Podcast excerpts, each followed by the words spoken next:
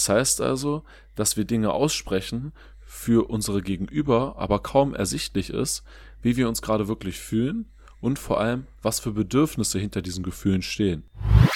Und irgendwann war das halt so Standard. Und dann kommen halt so Aussagen, ja, weil ich das musste, weil es halt so war. So, aber ja, nee, Digga, da war ein Prozess dahinter. Und diesen Prozess, den haben halt die Mehrheit leider verpasst zu, zu durchschauen oder wenigstens mal zu hinterfragen. Heute Abend muss ich noch sauber machen. Nee, Bro, heute Abend mache ich sauber. Aber in dem Moment, in dem du sagst, muss ich sauber machen, dann übernimmst du keine eigene Verantwortung für das, was du tust. Weil ich das Gefühl habe, die andere Person judgt nicht und nimmt sogar auch, vielleicht lernt sie ja sogar was von mir. Ich lerne natürlich viel, viel mehr von dieser Person, aber vielleicht lernt sie ja sogar was von mir und dann wäre es kacke, wenn ich mich dann verstelle oder wenn ich dann nichts hinterfrage oder sowas. Was geht, was geht, alle? Read and Talk ist back mit einer nagelneuen Episode Nummer 11 mit Nonviolent Communication oder auch auf Deutsch gewaltfreie Kommunikation von Marshall B. Rosenberg. Wir begrüßen euch hier recht herzlich und meine Damen und Herren, ihr könnt es schon ahnen, ich bin hier mit ganz viel Freude am Mic, aber ich bin nicht alleine hier. Der gute Michael, der ist auch dabei. Was geht, was geht alle? Was geht denn ab, die? der Franz mit der gewohnten äh, Energie und dem Enthusiasmus, äh, der Misha ist bissle. Ich bin, ich, mir geht's gut, also ich will jetzt hier nicht ne, rumheulen, aber ich bin schon ziemlich fertig irgendwie, ich weiß nicht genau warum. Ich war heute irgendwie so, keine Ahnung, vielleicht lag es auch an der Arbeit, dass man, wenn man so lange am Bildschirm hockt und irgendwie so Sachen macht und keine Ahnung, dann, ich weiß nicht, ich werde dann mal so ein bisschen weiß ich nicht. Das macht mich dann irgendwie so anders müde und dann war ich noch beim Boxen, hab ein bisschen was gemacht und äh, dann habe ich mir noch ein, oder haben wir uns noch einen Döner gegönnt und uh, irgendwie danach war ich im Fresskoma Koma und äh, ja man, jetzt habe ich gerade so eine halbe Stunde ein bisschen entspannt, damit ich natürlich fit und ready für diese Episode bin. Wie geht's dir? Herrlich, herrlich. Freue mich, äh, dass es gut geht. Digga, bei mir, ich muss mal, ich, ich muss da ein bisschen ausholen. Ich bin gerade ziemlich müde tatsächlich. Auch so ein bisschen erschöpft. Auch hier so ein, zwei Wehwehchen am Start. Das Ding ist, trotzdem geht es mir mental einfach gerade sehr, sehr gut und das weiß ich sehr wertzuschätzen. Ich hatte, und das wird jetzt für die Leute, die darüber Bescheid wissen, äh, jetzt komisch klingen, weil diese Folge etwas später erscheint, als dass wir sie aufnehmen. Aber ich war letztes Wochenende mit meiner Familie im Kleinweisertal in Österreich. Wir waren einfach nur wandern und haben sonst gechillt. Digga, morgens schwimmen gehen, dann frühstücken, wandern, anschließend Sauna, bisschen Karten spielen und sonst nichts.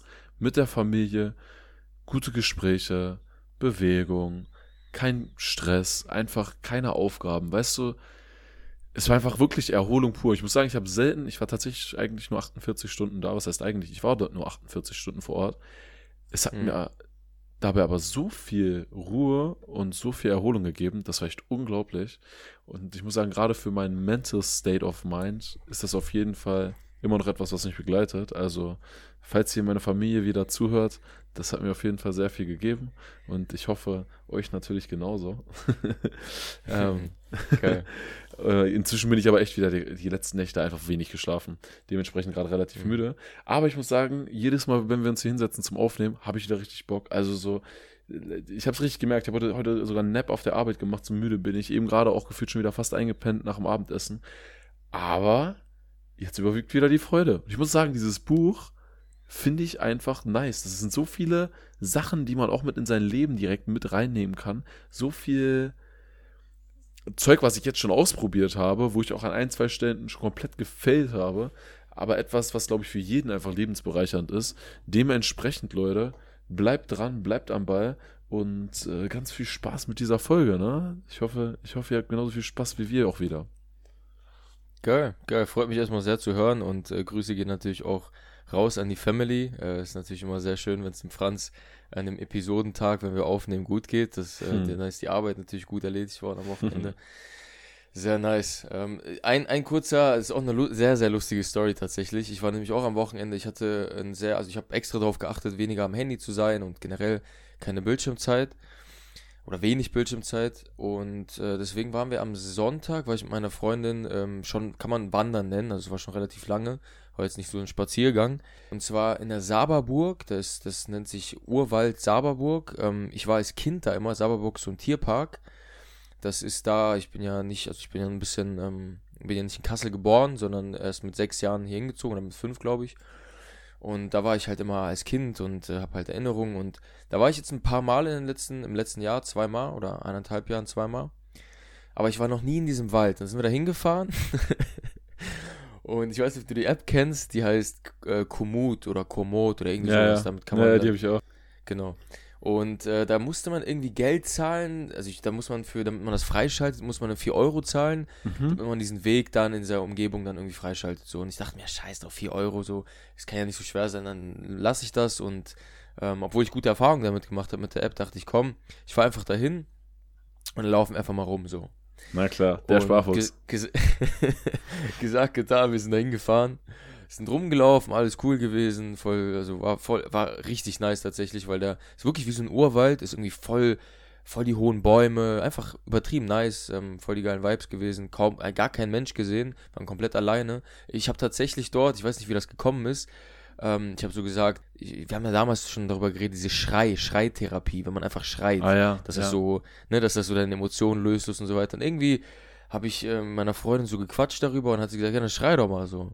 irgendwie dachte ich mir, okay, ja, alles klar, gut. So, und dann habe ich geschrien und es hat echt unnormal, weil, weißt du, man kann das ja nicht so machen eigentlich. Also, auch wenn hier in irgendwelchen Parks oder so irgendwelche Leute denken, dann kann man natürlich machen, ne, so, aber die denken dann bist halt ein bisschen durch. Auf jeden Fall so war halt ähm, ne, geile, geile Vibes rumgelaufen und irgendwann, nach, nach zweieinhalb Stunden oder so, ist auch mein Akku langsam leer gegangen. Wir wollten wieder zurück zum Auto. Meine Freundin hatte keinen Bock mehr, war auch echt schon ein bisschen fertig so. Und dann dachte, habe ich gesagt, komm, vertrau mir, wir gehen da jetzt lang so. Und dann waren wir am Ende von so einem, von so einem, ähm, ja, von so einer Anbaufläche Mais und keine Ahnung, haben die da angebaut. Und da war so ein Hochstand, so ein Jägerhochstand. Und ich dachte, wir sind da lang gelaufen und das war aber kein richtiger Gehweg. Und ich wusste, aber wenn dieser Jägerhochstand da ist, dann muss es ja irgendwie einen Weg dahin gehen, da geben. Und dann sind wir an diesem Jägerhochstand vorbei und da war schon ein bisschen so dickig, ne, so ein bisschen Gestrüpp und sowas. Und dann habe ich ihr gesagt, vertrau mir, wir müssen weitergehen und so. Da ich sehe auf Google Maps, da ist so ein Weg Vertrau und mir, so. Bruder. 100 Dieses eine Vertrau-. Vertrau mir, ist kein Ding so. Und 100 Meter, 100 Meter bei Google Maps, ich habe so geguckt, 100 Meter. Okay, alles klar. Wir laufen, wir hatten beide kurze Hosen an äh, und T-Shirt, ne, war dick warm. Und wir la laufen, laufen. Am Anfang waren so ein bisschen Brombeersträucher mit Brennnesseln und es wurde immer, immer mehr und immer mehr und immer mehr. Und irgendwann hat meine Freundin hat sich verfangen in so einem Brombeerstrauch mit Stacheln und so weiter. Das hat sich voll, die hat dann so ein bisschen sich bewegt, hat sich das voll in ihre Haut gebohrt. Äh, dann hat parallel haben noch die ganzen Brennnesseln sie an den, an, am, an dem, am Bein halt komplett zerstochen oder äh, verbrannt mäßig. Und dann hat die Arme angefangen zu weinen, weil die halt irgendwie, das hat halt voll wehgetan und so. Und dann hat mir das irgendwie auch leid getan. Und dann dachte ich mir, komm, wir holen uns jetzt, also ich hole uns jetzt raus. So. Und dann sind wir weitergelaufen durch dieses Dickicht und es hat einfach kein Ende genommen. und Es wurde immer schlimmer. Und es waren, waren immer mehr Brennnesseln. Sie hat vorher noch nie, wurde, wurde sie von Brennnesseln irgendwie äh, verbrannt oder wie auch immer man das nennt, zerstochen, verbrannt. Auf jeden Fall, äh, irgendwann habe ich selber gedacht, wie kommen wir jetzt da raus? So, weil wir könnten nicht mehr zurückgehen, weil es war wir haben uns da durchgekämpft mit allem, was wir hatten und ich hab, bin vorgegangen und habe mich auch selber komplett in diesen Brennnesselsträuchern und so weiter, in diesen ganzen äh, Dornen und so weiter ver, verletzt auch schon gut. Also es hat auch gut geblutet und so. Ich dachte mir halt, scheiß drauf, ich muss jetzt halt irgendwie durch. Also wir können jetzt da nicht da bleiben, weil es war auch schon abends und so. Auf jeden Fall äh, wurde es immer schlimmer, immer schlimmer. Irgendwie haben wir es geschafft. Äh, meine Freundin hat schon Panik bekommen, also die war wirklich schon so in dem Moment, äh, hatte so einen Moment, wo sie wirklich dachte, das war's so. Sie hat mich auch gefragt, ja, können wir niemanden anrufen, können wir keine Hilfe holen und so. Und äh, das war, das war wild tatsächlich, weil ich habe das irgendwie komplett unterschätzt. Also für mich alleine war irgendwie nicht so cool, weil ich mir auch dachte, ja, es sind bestimmt voll viele Zecken und so. Ist jetzt auch nicht cool, irgendwie zer, äh, verbrannt zu werden von Brennnesseln und, ähm, und zerstochen zu werden war halt dumm, dumme Idee, aber ich komme halt raus. Aber für meine Freundin hat es mir halt dick leid getan, weil die Arme hat, die hat es wirklich wehgetan. So, und ähm, dann war das halt so eine absolut beschissene Situation. Und als wir dann rausgekommen sind, dann war halt natürlich der Relief groß. Aber das war halt so eine, so eine Lehre für mich. So, man darf das echt nicht unterschätzen. Auch deutsche Wälder sind teilweise ey, schon, die haben schon in sich so. Oh Mann, das war auf jeden Fall mein Woche. Ja, ich hoffe, eurem Wein geht es auf jeden Fall schon wieder ein bisschen besser. Ähm, und Brudi, du weißt, du weißt, im Notfall, ne, falls es doch zu sehr wehtut oder falls sich jetzt auch noch die Gefühle damit beschäftigen, im Notfall einfach schreien, Digga. Einfach Im, schreien. Im Notfall einfach schreien, ja. Das habe ich vorher schon gemacht, deswegen ich war grounded, mir ging's gut. Ich habe nur die, also ich dachte, ich hatte die ganze, mein, mein Haupt, meine Hauptangst oder meine größte Angst war eigentlich in dem Moment nur, dass ich keinen Bock auf Zecken hatte. Und ich dachte mir, Alter, Mhm. ich, ich werde nach Hause kommen und ich werde safe 20 Zecken an meinem Körper finden. Dann habe ich geduscht, dann habe ich erstmal einen an meinen Beinhaaren gefunden, die nicht noch, sich nicht festgesaugt hat, äh, was ich halt nice fand, aber dachte, okay, das ist wahrscheinlich nicht die einzige. Und dann habe ich noch eine äh, an meinem Oberschenkel, Innenseite Oberschenkel, habe ich dann noch, die hat sich schon angefangen festzubeißen so. Ähm, die habe ich dann auch entfernt, dann haben wir uns halt nochmal richtig gründlich abgesucht und ja, dann ist es nochmal glimpflich ausgegangen. Einfach perfekt. Einfach ja, perfekt. So viel dazu. Gut. So viel zu entspannten Wochen. So viel dazu. So viel dazu zu unserem absolut aufregenden Privatleben. Wir haben die Zeit in der Natur verbracht und dabei eine sehr, sehr schöne Zeit miteinander verbracht, aber jetzt mit Freunden verbracht. Aber jetzt verbringen wir diese Zeit mit euch, meine Damen und Herren, denn jetzt starten wir rein ins Buch. Und wie ihr wisst, als aller, allererstes kommen wir natürlich mal wieder zum Autoren. Und dafür spiele ich mal den Ball wieder rüber zu Michael. So sieht das aus. Danke dir, lieber Franz. Ich habe mich natürlich jetzt auch äh, leiten lassen. Ich sage viel mehr Bitte, ich sage viel mehr Danke. Ich benutze, meine Wortwahl hat sich auf jeden Fall deutlich geändert. Ich hoffe, das merkt man auch schon in dieser Episode. Das liegt natürlich an dem Buch und dem Inhal den Inhalten des Buches. Und natürlich mhm. äh, haben wir das Ganze dem Marshall Bertram Rosenberg zu verdanken.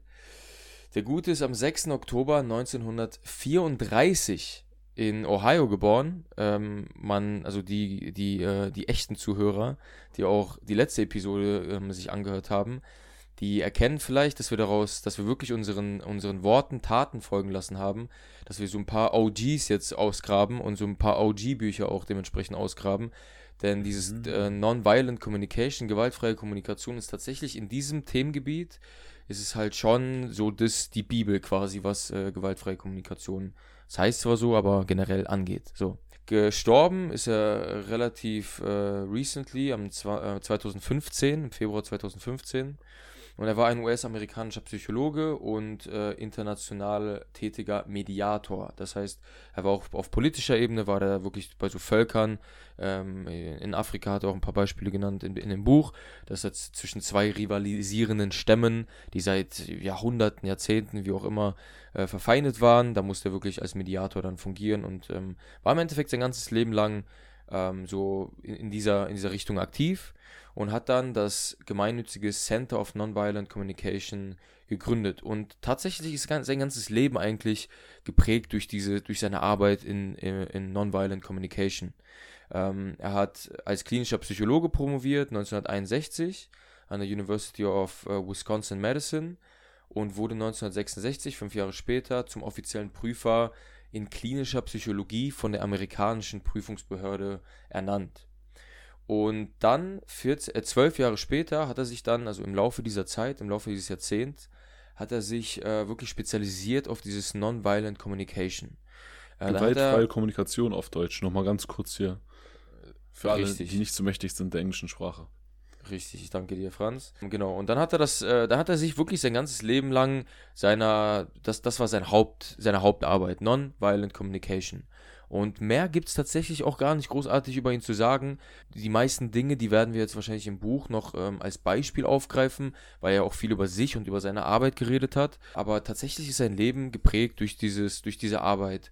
Und das vielleicht noch interessant, so der, der ausschlaggebende Punkt war, als er ähm, im Sommer 1943 als Kind wurde er wegen seines jüdischen Namens von zwei Jungen verprügelt, wurde zusammengeschlagen auseinandergenommen. Der wurde gut verprügelt und der hat irgendwie, das finde ich halt auch krass, ne? Ich meine, der hat sich gedacht, warum ist das so? Warum werde ich aufgrund meines, meines Namens oder aufgrund meiner Herkunft oder wie auch immer, werde ich verprügelt? Und manche werden dann halt agro oder wollen in das Heim zahlen oder was auch immer.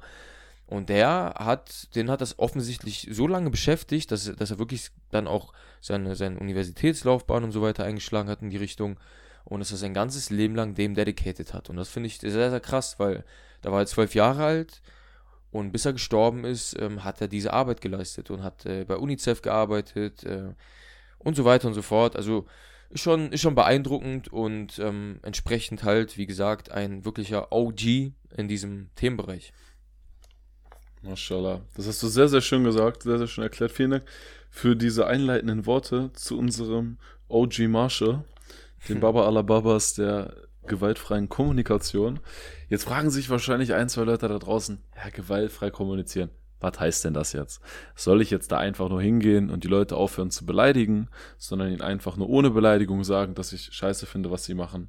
Nein, meine Damen und Herren, da steckt doch die ein oder andere andere Sache noch mit drin. Und ich würde jetzt gerne, ganz gerne einfach mal eine kleine Zusammenfassung geben, Michael, wenn das für dich okay ist. Aber sowas von. Und zwar fangen wir vielleicht mal an mit einer kurzen Definition. Gewaltfreie Kommunikation bedeutet für den guten Herrn Marshall B. Rosenberg, dass man kommuniziert und dabei vom Herzen aus gibt. So mal ganz frei übersetzt. Was heißt das genau?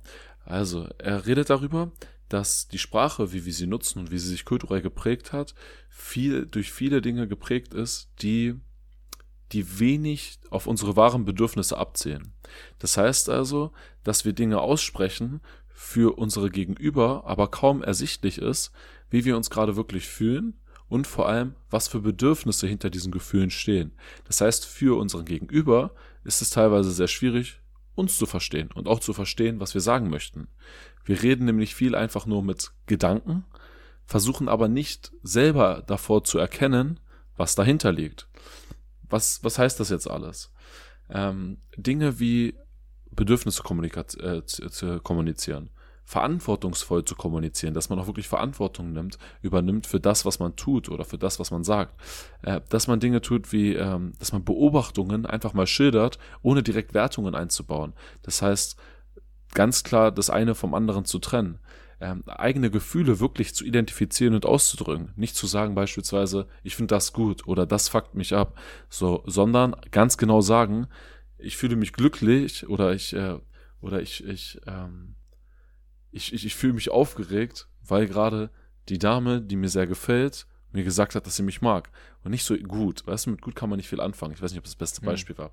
Aber all diese Sachen, die spielen da alle mit rein. Auch Dinge wie empathisch zuhören und Dinge aufnehmen, äh, sein, äh, zu wissen, wie man Ärger komplett ausdrückt. Und all diese Sachen, die für ihn in dieser gewaltfreien Kommunikation drinstecken, hat er in ein Buch gefasst, gepackt, welches er mit uns teilt. Und das ist letzten Endes dieses Buch. Yes. Michael, wenn du dem nicht mehr hinzuzufügen hast. Eine Kleinigkeit hätte ich noch, weil das ja, finde ich, äh, weil bitte. ich finde das ganz, ganz anschaulich. Äh, selbst in unserer Sprache, also es ist, äh, das ist auch im Buch, glaube ich, mal erwähnt worden. Es gibt manche Sprachen, wo gewaltvolle Kommunikation mehr vorhanden ist, einfach aufgrund der Tatsache, dass zum Beispiel auf Deutsch, ich habe das Gefühl, du hörst mir nie richtig zu. Das ist ja kein Gefühl. Weißt du, was ich meine? Mhm. Das heißt, die, die Art und Weise, wie man teilweise Wörter aneinander reiht und wenn man die eigentliche Bedeutung der Wörter so auseinander nimmt und schaut, okay, was, was sage ich da eigentlich gerade, dann ist das eigentlich äh, keine, also nach seiner Definition keine gewaltfreie Kommunikation, weil das beinhaltet ja schon, das vermischt vieles von dem, was er äh, Beobachtung und Bedürfnis zum Beispiel beschreibt. Äh, ich mhm. habe das Gefühl, ich habe ein Gefühl, dann kann man, das ist ja erstmal, okay, das macht mich traurig, das macht mich ähm, geladen, aggressiv, was auch immer. Das ist das Gefühl. Aber das Gefühl, du hörst mir nie richtig zu, du vermischst direkt mindestens zwei oder sogar noch drei Dinge in einem Satz. Und das ist so ja. krass verankert in unserer, in unserer Sprache, dass wir das gar nicht richtig hinterfragen. Und das fand ich persönlich auch, also das ist wirklich das Einzige, was ich noch, ansonsten äh, kann ich das voll unterschreiben, was, wie, du, wie du das zusammengefasst hast. Fand ich sehr, sehr interessant, weil man das mal wirklich nochmal ja, einfach hinterfragt und überlegt, okay, was, wie rede ich eigentlich? Wie rede ich auch mit mir selber? Das sind so, so Punkte, die ich auch nochmal, die ich persönlich sehr, sehr interessant fand. Ja, mega gut. Mega gut. Ich finde, ich finde, das sind einfach sehr viele. Das ist doch das, was ich gerade vergeblich versucht habe, klarzumachen mit dem Wort, das finde ich gut. Beispielsweise, das sagt ja auch nichts aus. So. Mhm. Das, das hast du gerade nochmal sehr viel besser untermauert. Auch nochmal, wenn man Gefühle falsch ausdrückt, beziehungsweise behauptet, etwas sei ein Gefühl, was gar nicht wirklich das Gefühl dahinter ist. Ich würde vielleicht auch noch so als Baseline, bevor wir anfangen, nochmal so tiefer in Inhalte reinzugehen, auch nochmal raus, raushauen, was er sagt, wie man Gefühle, Gedanken, vielleicht auch etwas, was uns stört, gegenüber anderen ausdrücken sollte. Er sagt halt, man sollte mal so einen Approach gehen, der vier Steps hat. Und da muss ich an eine Freundin von mir denken, die hat mir damals das schon gesagt, schon lange bevor ich das Buch gelesen habe. Und sie hat mir jetzt gesagt, dass sie das, dass sie das auch aus dem Buch hat. Also Schritt eins und da kann man sich jetzt so an seine an, quasi äh, an die Augen fassen, so, äh, was sehe ich? So, ich sage, ich drücke erstmal im ersten Schritt, beispielsweise, wenn mich etwas stört, sage ich, ähm, genau, was sehe ich, ohne eine Wertung reinzubringen. Zum Beispiel, der Boden ist dreckig. So, das zweite ist, und dann gehen wir von den Augen etwas runter am Körper zum Herz, welches Gefühl löst denn das in mir aus?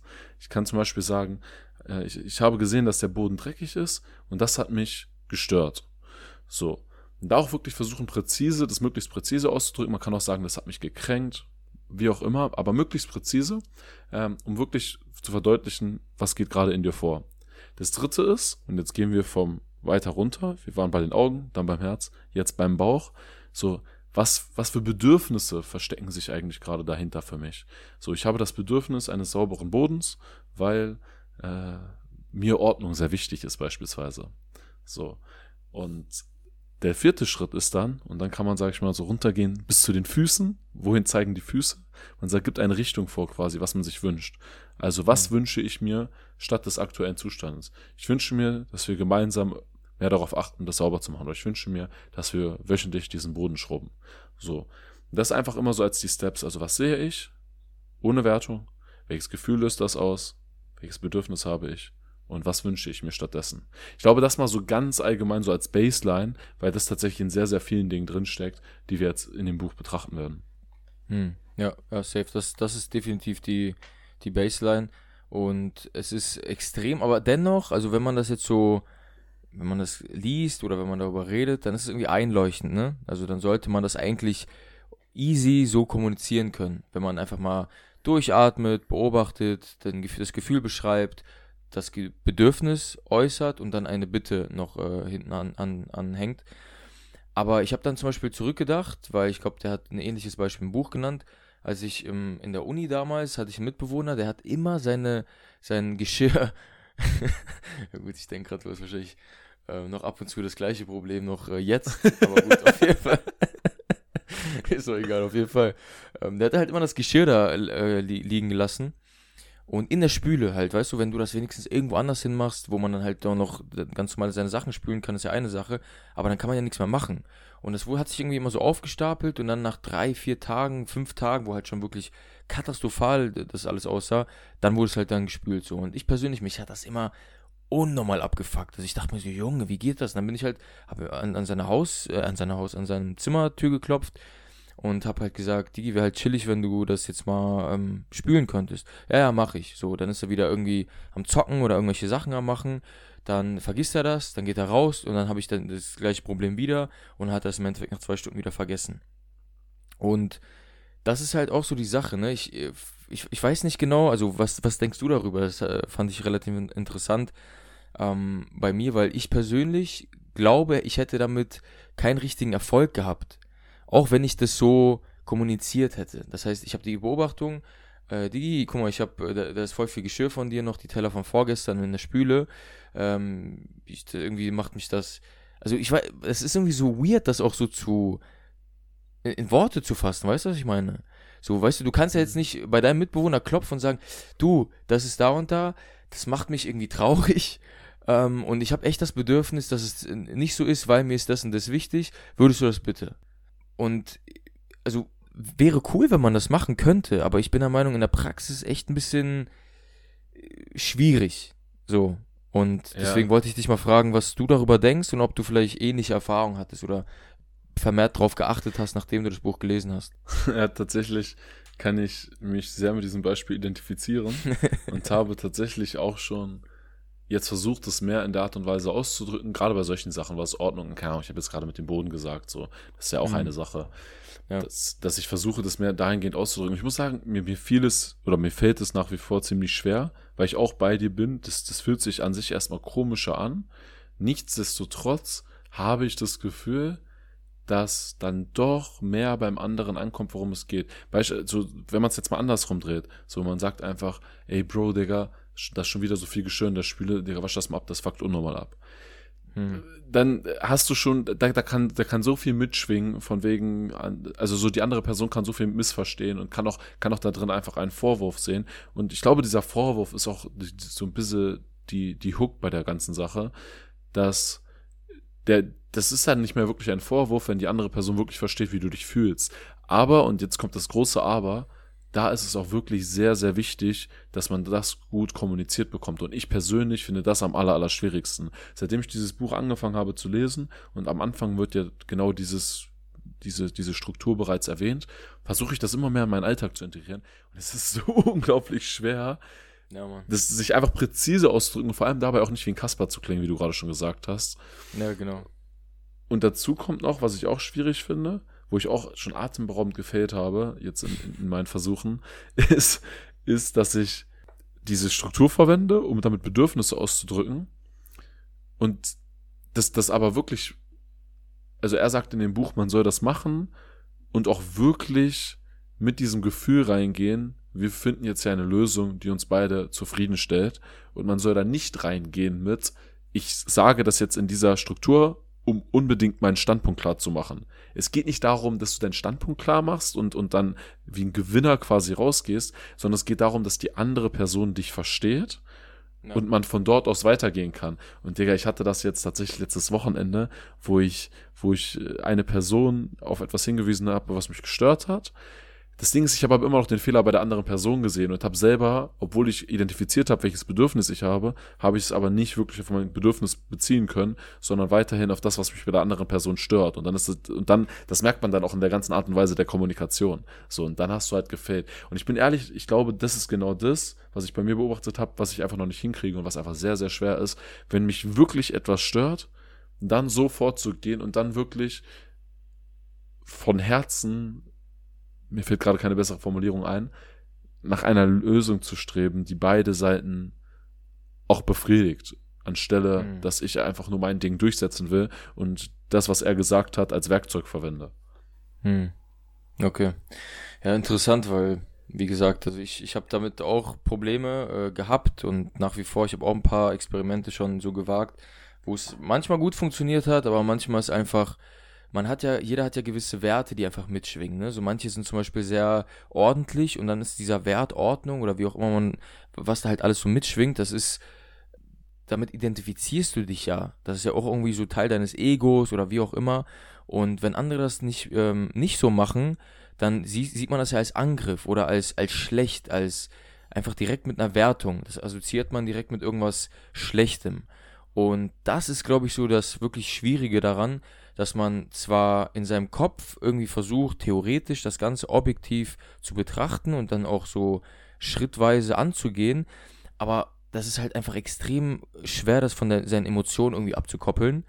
Und dann ja. schwingt halt immer, immer dieses, dieser Vorwurf mit oder diese, diese, auch man hört das ja auch in der Stimme. Ne? Also ich meine, selbst wenn du, wenn man, wenn man sich nicht mal ein paar Minuten Zeit lässt oder ein paar Sekunden oder wie auch immer und mal durchatmet und einfach mal chillt, dann hört man in der Stimme, dass das gerade abfuckt und äh, dann ja. kann die andere Person halt sofort, so versteht die andere Person, okay, da ist irgendwas, ich habe was, er, er sagt mir, ich habe was falsch gemacht. So. Und ähm, das zum Beispiel, um das vielleicht nochmal ein bisschen, weil ich frage das, weil das ist einer meiner größten Trigger, an, den, an dem ich noch sehr, sehr lange zu arbeiten habe wahrscheinlich. Und das habe ich jetzt wieder in einem Beispiel vor einer Woche gemerkt, wie mich das krass triggert. Als, als ich ein Kind war, war mein Standardsatz, das war ich nicht. So. Und warum? Keine Verantwortung übernehmen, auch ein großes Thema hier. Nee, nee, ja, nicht, mal das, nicht mal unbedingt Verantwortung übernehmen, weil als Kind hast du keine Verantwortung in dem Sinne so. Also da war ich noch wirklich sehr klein oder das, aber es hat halt so mitgeschwungen, es kommt immer noch äh, mitgeschwingt und es kommt halt immer noch irgendwie äh, ab und zu hoch. Dieses, ich war immer schuld an irgendwas. Natürlich war ich ein so ein Rotzlöffel, so ein Bengel einfach, hab immer viel auf Faxen gemacht und alles klar. Äh, ich war halt so ein bisschen unruhigerer, ich war jetzt nicht der, der, der Engel als, als Kind. Definitiv nicht. Und ich habe auch viel Blödsinn gemacht, so. Aber häufig habe ich dann dieses Gefühl gehabt, wenn irgendwie nur irgendwas so in der, in der, im, im Raum steht, in der Luft äh, steht und Leute sagen, ja, wer war das? So, dann habe ich mich sofort, das ist so ein Trigger bei mir, sofort, das impliziert, ich war das. Ich höre sofort daraus, nicht wer war das, obwohl das wirklich objektiv teilweise gefragt worden ist, so wer war das oder keine Ahnung was oder komisch, dass es wieder so ist oder wie auch immer. Ich habe sofort, ja, ich war das nicht so, war, ich habe mich sofort angegriffen gefühlt, weil das halt direkt der, von Lehrern immer, äh, er war das so, meinen Eltern auch immer sofort, ja, die wussten safe, ich war das und das höre ich selbst, jetzt gut, ich, mache ich jetzt keinen kein Quatsch mehr irgendwie so draußen, aber mache halt immer noch irgendwie äh, Fehler natürlich. Und wenn meine Freundin oder Freunde oder irgendwer irgendwas sagt, dann fühle ich mich sehr, sehr schnell angegriffen. Und mhm. das ist zum Beispiel auch wiederum, also ich meine, meine Freundin kann Nonviolent Communication, die macht das eigentlich schon natürlich, natürlicherweise sehr gut. So, sie ist eine sehr ausgeglichene Person und ist sehr, sehr auch, ähm, wählt ihre Worte. Und obwohl sie das tut, fühle ich mich dann halt angegriffen. Und dann dachte ich mir, boah, Alter, das, das äh, nimmt, zieht auf jeden Fall noch einen Rattenschwanz mit sich, ähm, der halt richtig tief geht. Ne? So, wir reden jetzt über Nonviolent Communication, dass was aus dem Mund rauskommt. Aber was alles drinnen passiert in, in, in der Emotionswelt so, das, das ist echt, glaube ich, so das Hauptding und ähm, ist ja, ja, ist, ist eine schwierige, schwierige Angelegenheit. Aber ich finde ich find, ich find das Beispiel von dir ziemlich nice, um, um zu verdeutlichen, wo die Krux ist, finde ich. Weil das ist es ja genau, wenn du in dem Moment es schaffst, so die, die, Pers die Perspektive der dritten Person einzunehmen und deine eigenen Gefühle von außen zu beobachten und dann genauso wie du es mir gerade quasi erzählt hast, dass dich das und das triggert, weil du grundsätzlich, wenn jemand zu dir sagt, dass, dass du, ich schuldig bin, dann so dann, dann kommen da gewisse Emotionen hoch. Und wenn man die dann noch genau betiteln kann, umso besser. Aber ich glaube, genau in dem Moment äh, enttarnst du es für dich selber gerade diese Emotionen. Aber klar, man muss dann erstmal rausspringen können in die dritte Person. Und in dem Moment, in dem du es für dich selber enttarnst, nimmt das für dich, glaube ich, dann auch ein bisschen diese krasse Emotionalität raus. Und vor allem auch für den Gegenüber gibt es halt dieses Verständnis. Und, und genau in diesem Punkt muss ich wieder so krass am Buddhismus oder auch Stoizismus denken, weil da passiert mhm. ja so, sowas recht ähnliches. Und auch dieses Beispiel gerade mit deiner Freundin, von wegen, dass die von Natur aus sehr gut äh, sich von, von Emotionen lösen kann, um gewisse Dinge auszudrücken und da, und da nicht so, nicht so krass drin zu stecken in Emotionen. Das, ich finde, das untermalt es ja auch mal, weißt Also diese, diese Fähigkeit ist, glaube ich, dabei einfach unglaublich wichtig und halt auch das unglaublich Schwierige dabei.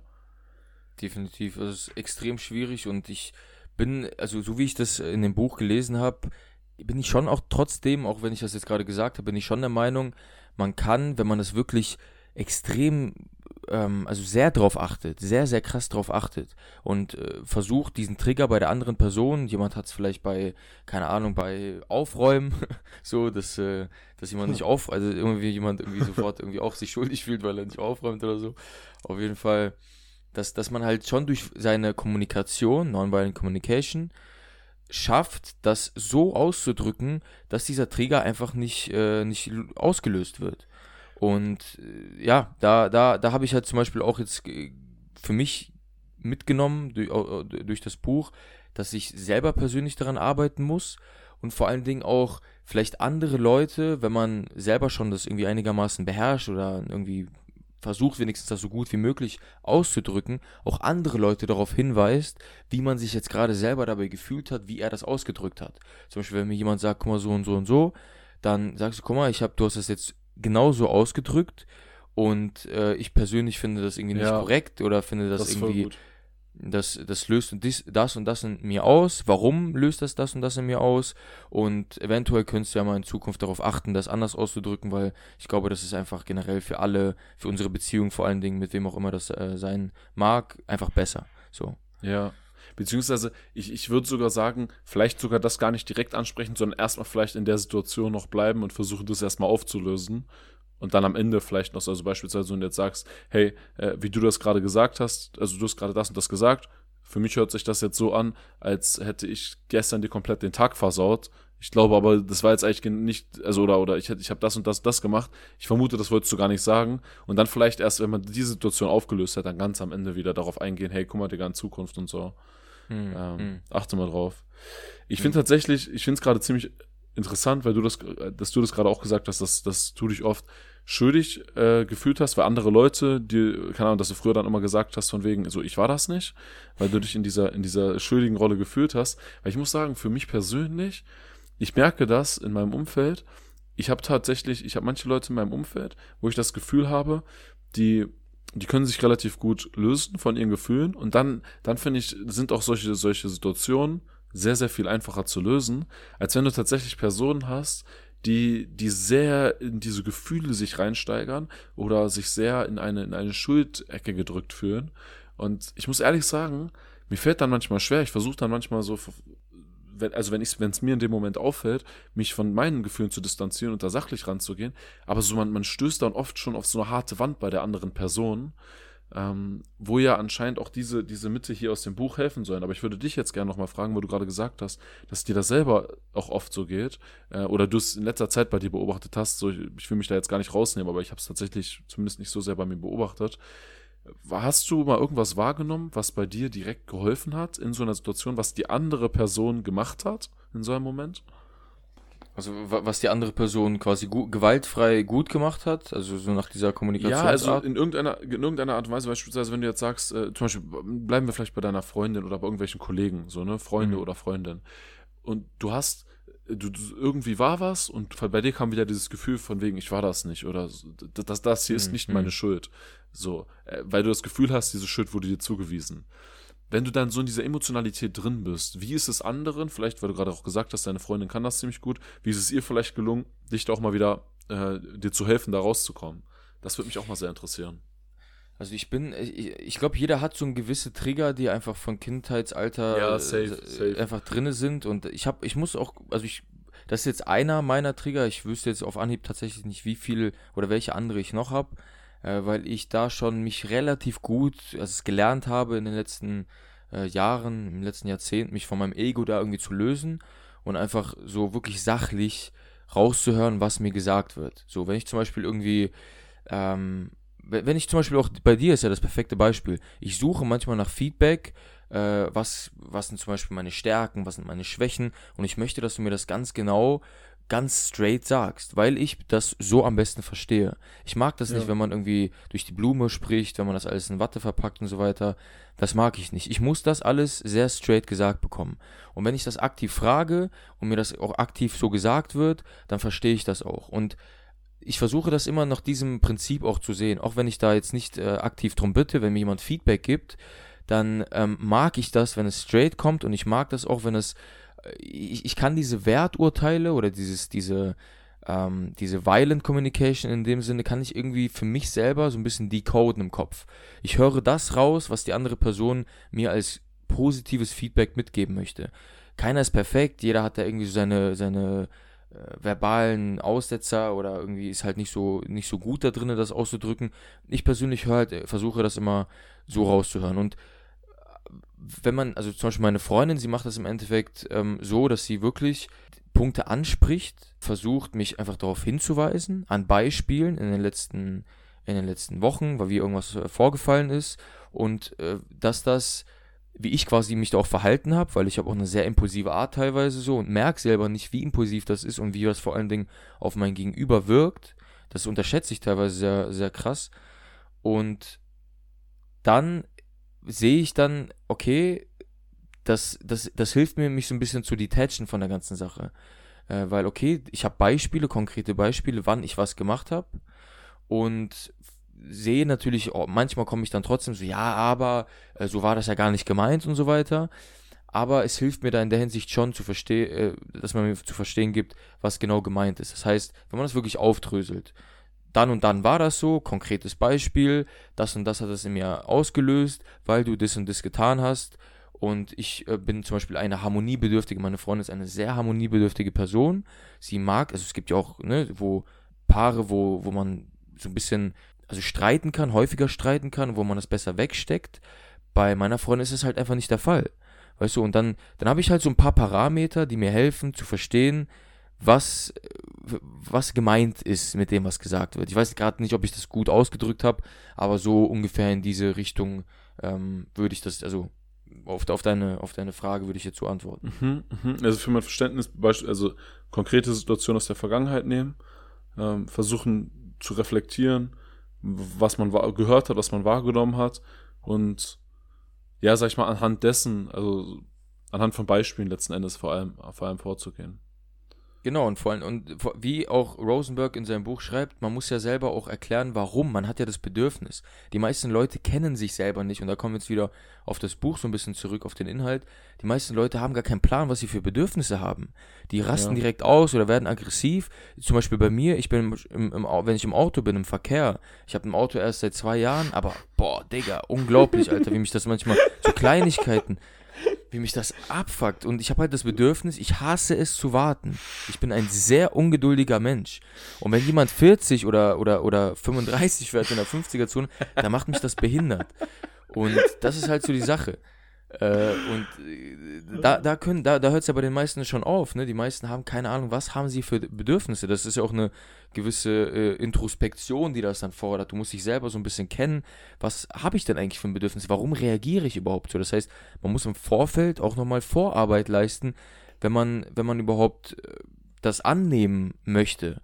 Oder auch, ja. du, hast jetzt, du hast Buddhismus angesprochen, er hat ja selber Krishnamurti, ähm, der in, so ein indischer Weiser. Ich habe damals tatsächlich so ein Buch von ihm gelesen, fand ich ziemlich nice. Können wir vielleicht auch nochmal irgendwann äh, in eine Episode packen. Auf jeden Fall, der hat, der hat das als höchste Form der Intelligenzleistung äh, bezeichnet, zu beobachten, ohne zu beurteilen. Das heißt, wenn man wirklich einfach nur das beobachtet, urteilsfrei erstmal so anerkennt und dann wertet auf Grundlage dessen, was für ein Bedürfnis man hat. Zum Beispiel, ja, man ist harmoniebedürftig und man hat das Bedürfnis, dass halt ein bisschen weniger Streit ist und so weiter und dass man halt ein bisschen ruhiger redet, langsam, also ne, nicht so impulsiv redet. Und dann kann man das ja auch kommunizieren. Und die andere Person, um das vielleicht noch abzurunden, muss in irgendeiner Form das annehmen und, oder sollte das in irgendeiner Form annehmen und selber für sich Mechanismen finden, wie man darauf dann entgegnet. Ob man tief durchatmet, ob man sagt, guck mal, ich habe das jetzt gehört, ich sag dir ehrlich, so in mir brodelt gerade, weil mich das übel abfuckt, keine Ahnung was. Ich gehe jetzt mal um Block so, ich gehe spazieren, ich beruhige mich und wir reden gleich nochmal ein bisschen ähm, objektiver darüber, ohne Emotionen. Und jeder hat ja irgendwie so seine Herangehensweise. Ich persönlich mit Atem und dass ich halt einfach mal wirklich einmal durchatme, mir das anhöre, nicht direkt darauf antworte, sacken lasse und dann darauf antworte. Und ich finde so die Kombination aus diesen ganzen Sachen, die ich jetzt so angerissen habe, quasi ist so das, was er ja auch äh, in dem Buch umschreibt. Ja, ja. Ich muss sagen, Digga, weißt du, was ich gerade sehr feier? Einfach dieses, äh, wie du in dich reinschaust und diese, die Reflektiertheit dabei. Sehr, sehr, finde ich einfach sehr, sehr nice, so wenn, wenn du sehr, so offen darüber redest, über, über die Trigger, über die du dir bewusst bist und das finde ich, das finde ich einfach mal faszinierend. So, bei mir ist es, bei mir, das ist mir bei dem Buch auch aufgefallen. Also wir haben jetzt gerade die ganze Zeit auch schon darüber geredet, wie das ist mit Gefühlen, aber auch die Bedürfnisse, die dahinter stehen. Ich finde erstmal dieses in dem Moment, das, das Gefühl zu spezifizieren, das ist schon schwer genug, aber sich wirklich bewusst zu machen, so welches Bedürfnis steckt denn jetzt an dieser Stelle dahinter, um damit dann auch wirklich umgehen zu können, das finde ich noch viel, viel schwieriger. Also bei mir persönlich ist es voll oft so, keine Ahnung, ich habe so ein, so ein Bedürfnis der Selbstbestimmtheit Mhm. Und, auch, und auch dieses Bedürfnis, dass, dass, ja, wie soll ich sagen, das spielt auch so ein bisschen in die Richtung, aber das, da fängt es schon an. Ich kann das gar nicht so richtig betiteln, dass Leute nicht in mein Leben eingreifen und, und einfach, einfach nur mir etwas Schlechteres hinterlassen, weißt du? Also dann kommt so dieses Gerechtigkeitssinn ist das vielleicht auch irgendwo. Also, um bei dem Beispiel zu bleiben, wenn jemand in mein Zimmer reinkommt und in meinem Zimmer Dreck macht und danach wieder rausgeht und der Dreck ist noch da, so dann, dann triggert mich das bös. So, weißt du, das ja, ist ein krasser, das, das, das greift einfach in meine Privatsphäre ein, mein, in meine Selbstbestimmtheit. So, und das, das triggert mich dann halt krass so. Mhm. Ja, Mann. Ähm, jetzt haben wir, glaube ich, sehr viel darüber geredet, da über, über diese Gefühlsebene und diese, die Bedürfnisse und so. Worauf ich gerne auch nochmal eingehen möchte, und das haben wir schon mal angerissen, ist verantwortungsvoll zu kommunizieren, was bedeutet, dass man Verantwortung für seine Handlungen übernimmt. So, und da fängt es schon mal damit an, dass man nicht irgendwie sagt, ich sollte, ich muss, ich müsste, bla bla bla, sondern einfach nur, ich mache. Um mal ein konkretes Beispiel zu nennen, eines, um, um mal bei unserem klassischen Beispiel hier zu bleiben, heute Abend muss ich noch sauber machen. Nee, Bro, heute Abend mache ich sauber. Aber in dem Moment, in dem du sagst, muss ich sauber machen, dann übernimmst du keine eigene Verantwortung für das, was du tust, sondern schiebst es einfach nur auf irgendeine andere Person. So, und das, das impliziert einfach mehrere Sachen. Das impliziert zum einen, dass du so tust, als wäre das jetzt nicht, nicht dein Job, so, äh, obwohl es das ob obviously ist, so, dass, dass du es gerade nur machst, weil es andere wollen. Und, und zum anderen habe ich auch das Gefühl, man, oder bei mir selber, fühlt sich weniger als Herr seiner selbst, wie man so schön sagt. Und, mhm. und, und fühlt sich selber damit auch einfach unwohler.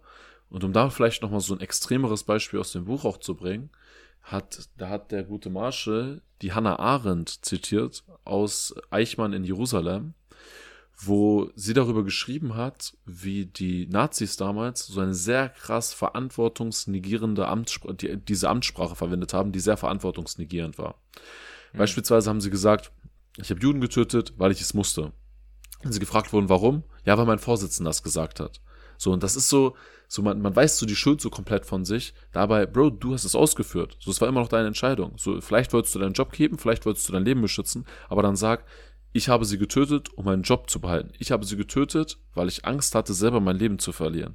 Aber nicht, weil ich musste. Weißt du, das ist halt genau diese, diese eigene falsche Auslegung der Tatsachen, indem man diese Wörter sollte, musste oder soll, muss immer wieder verwendet.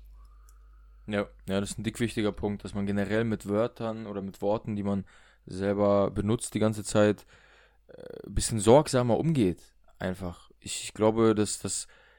Ich habe es auch häufig versucht, habe aber auch häufig gefällt, aber ich merke, wie wichtig das ist und wie das einem eine ganz andere, ein anderes Lebensgefühl gibt. Man hat, wie du gesagt hast, man ist irgendwie Herr, äh, man, man hat mehr Kontrolle über alles. So, man hat, man fühlt sich besser, weil man diese Kontrolle darüber hat und weil man die Sachen konkreter auch ausdrückt. Und ähm, ja, man, also sehr, sehr wichtiger Punkt. Und ich denke, mit, mit Hannah Arendt und generell mit diesen ganzen, da merkt man einfach, wie, wie wichtig das ist, Wörter, Dinge, also in dem Fall war es also jetzt bei den Nazis und so weiter, wie das alles angefangen hat. Das ist ja auch ein schleppender Prozess gewesen. Es hat alles mit Wörtern, mit Propaganda, mit, mit sehr, sehr Gewalt, also mit sehr, sehr geladenen Wörtern und so angefangen. Und irgendwann war das halt so Standard. Und dann kommen halt so Aussagen, ja, weil ja. ich das musste, weil es halt so war. So, aber ja, nee, Digga, da war ein Prozess dahinter. Und diesen Prozess, den haben halt die Mehrheit leider verpasst, ähm, zu, zu durchschauen oder wenigstens mal zu hinterfragen. Wobei natürlich hinterfragen damals äh, sehr, sehr gefährlich war. Aber ganz, ganz am Anfang, wo das sich wirklich entwickelt hat, sagen wir mal, wenn jetzt die Hälfte jetzt gewaltfreie Kommunikation beherrschen würde, boah, dann wäre das auf jeden Fall deutlich schwieriger, äh, so sowas, äh, so, so ein Movement, einfach so ein negatives, so ein absolut geisteskrankes Movement irgendwie in die Welt zu bringen. Ähm, mhm. Ja, deswegen sorgsam mit Wörtern umgehen grundsätzlich ist ein absolut wichtiger Punkt, ja. Und, und auch dazu, ich finde, so auch heutzutage ein sehr gutes Beispiel, finde ich, wie wir auch selber Verantwortung haben, beispielsweise in unserem eigenen Beruf.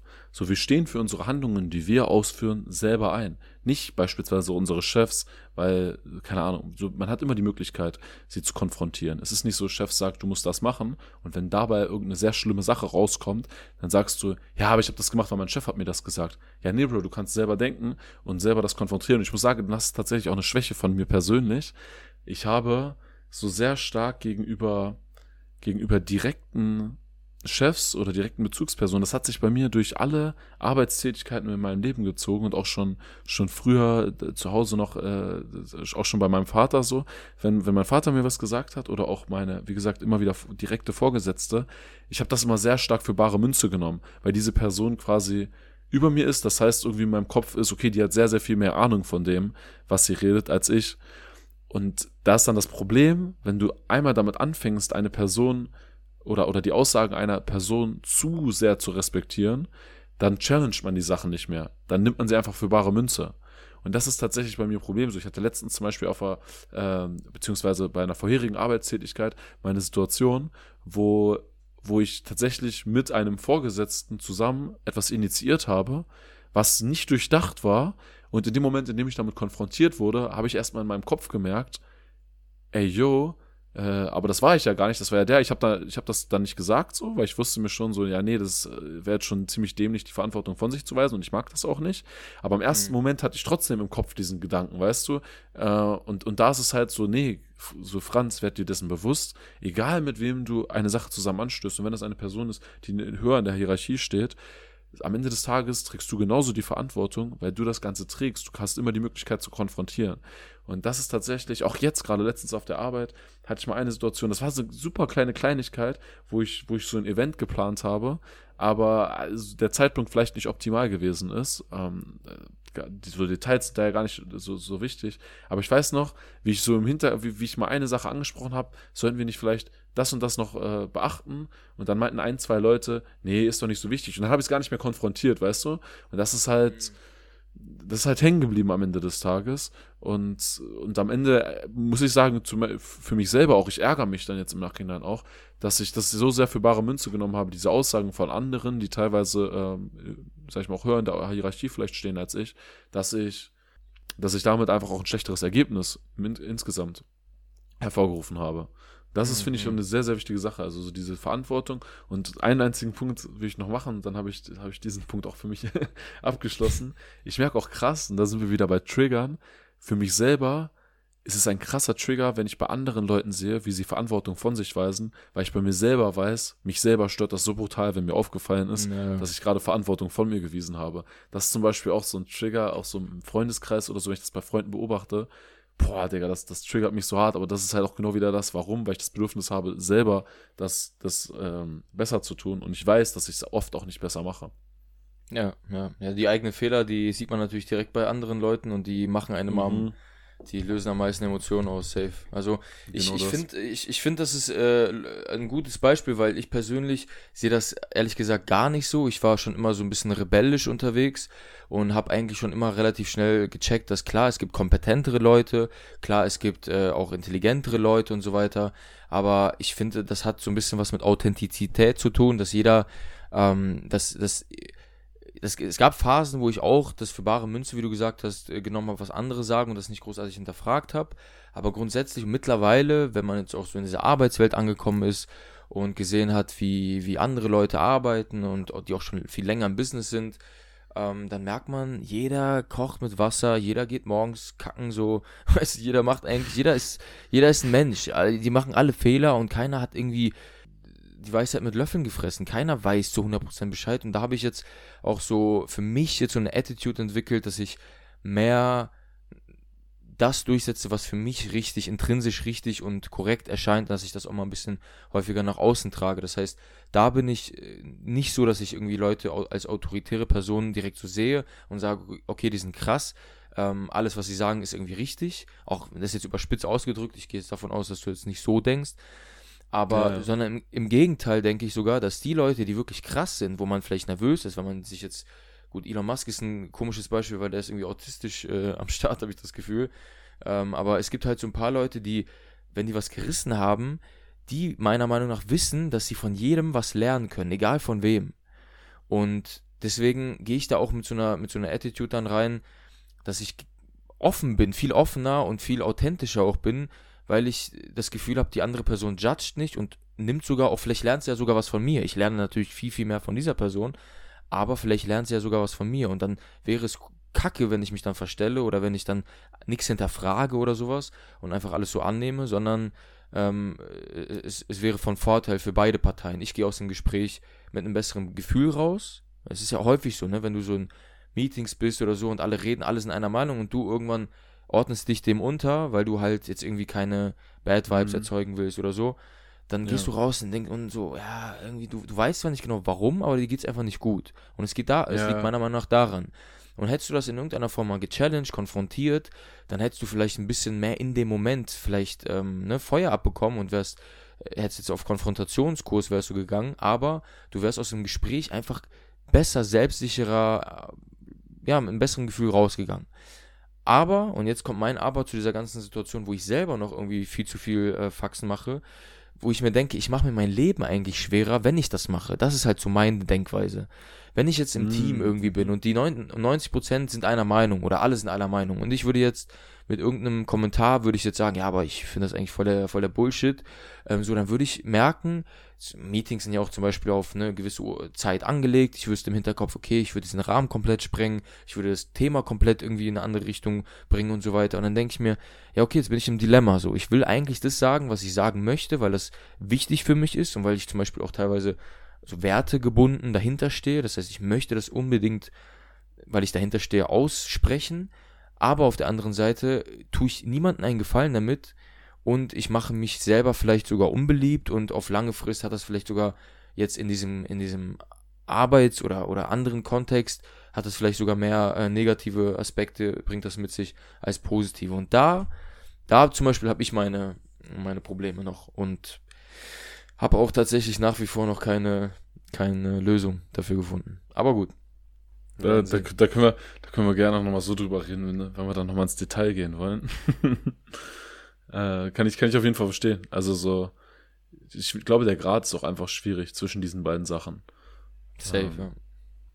Also, dass du, dass du zum einen, ja, zum einen authentisch sein möchtest, zum anderen jetzt aber auch von diesen Implikationen, die das eben mitbringt, so eine Konfrontation, die nicht immer mitnehmen möchtest, so, ja, äh, bin ich, bin ich voll bei dir.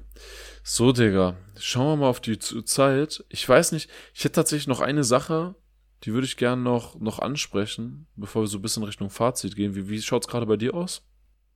Ich würde auch noch, weil wir jetzt vieles über, aber fand ich eigentlich ganz nice, dass wir so ein bisschen unsere eigenen Erfahrungen und so weiter mehr ähm, da, uns daran orientiert haben. Aber eine Sache würde ich gerne noch aus dem Buch, so eine Situation aus dem Buch, die er von seinem, einem seiner Schülerinnen, glaube ich, war das damals, aus einem Seminar, was die erfahren hat und wie sie das gelöst hat. Ähm, aber wenn, wenn du Bock hast, kannst du auch noch mal was, wenn es thematisch besser reinpasst, kannst du vor, vorneweg noch was sagen.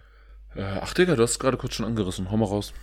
Okay, also es war so eine Seminarteilnehmerin und die hat in so einer sehr, sehr, ähm, in, in, in einer Gegend gearbeitet. Ich weiß nicht, ob das eine Schule war, für Schwererziehbare oder sowas. Auf jeden Fall sollte man, das war, wurde auch in Amerika ist ja immer krass, da wird ja auch richtig bewacht und Sicherheitspersonal und so weiter. Und da sollte man eigentlich als Lehrer nach Schulschluss nicht mehr sein. So, und die war irgendwie noch da und hin und her. Und dann kam irgendwie so ein Schüler, ähm, der, äh, oder irgendein Typ, ich weiß gar nicht, ob es ein Schüler war, irgendein so Typ kam, hat sich Zugang in die Schule verschafft und hat sie, wollte sie vergewaltigen. So. Ah, und, ich erinnere mich. Hm. So, und dann hat sie, ist er halt reingegangen in den Raum und gesagt, ähm, so, zieh deine, zieh deine Klamotten aus. Und sie halt natürlich direkt, äh, ne, auch dick in der Stimme gezittert, voll Angst gehabt und so weiter. Aber hat sich, und das fand ich halt krass, also wenn es wirklich so gewesen ist, finde ich das unglaublich, wie sie noch rational geblieben ist und an dieses Seminar gedacht hat.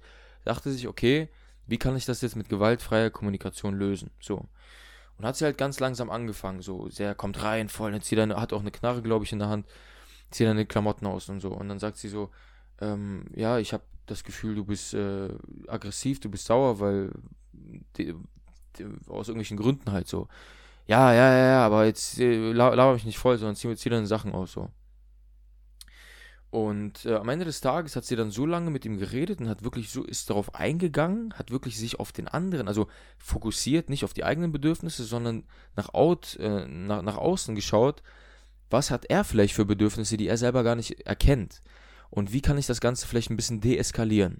Und lange Rede, kurzer Sinn, die Situation hat sehr, sehr lange ähm, gedauert. Und sie ist da irgendwie glimpflich rausgekommen, weil er im Endeffekt dann nur, er hat äh, sogar ne, so zugestimmt irgendwann, als sie dann gewisse Sachen äh, ihn, ihn gefragt hat, ob er sich so fühlt und woher das rührt und so weiter und so fort. Und irgendwie fand er es dann anscheinend, hat ihn das so dazu bewogen, dass sie ihn, äh, dass er sie nicht vergewaltigt hat und sie nur in Anführungsstrichen halt den Geld, Geldbeutel geklaut hat. So, und äh, dann hat sie irgendwann, äh, Marshall Rosenberg hat sie den Seminar, also den, der das Seminar da geleitet hat, hat sie ihm das erzählt und er, sogar selbst er war halt dick, äh, so, fand das, wie, wie hast du das hingekriegt überhaupt? So in so einer Situation, so Angst gehabt wahrscheinlich und es ging auch noch relativ lange, bist du so cool geblieben und hast dich daran ge geblieben, also du hast ja anscheinend komplett geblickt so. Und dann ist sie ihm, hat sie ihm entgegnet, ja, aber jetzt, muss, jetzt musst du mir helfen, wie ich das bei einer richtig schwierigen Situation schaffe.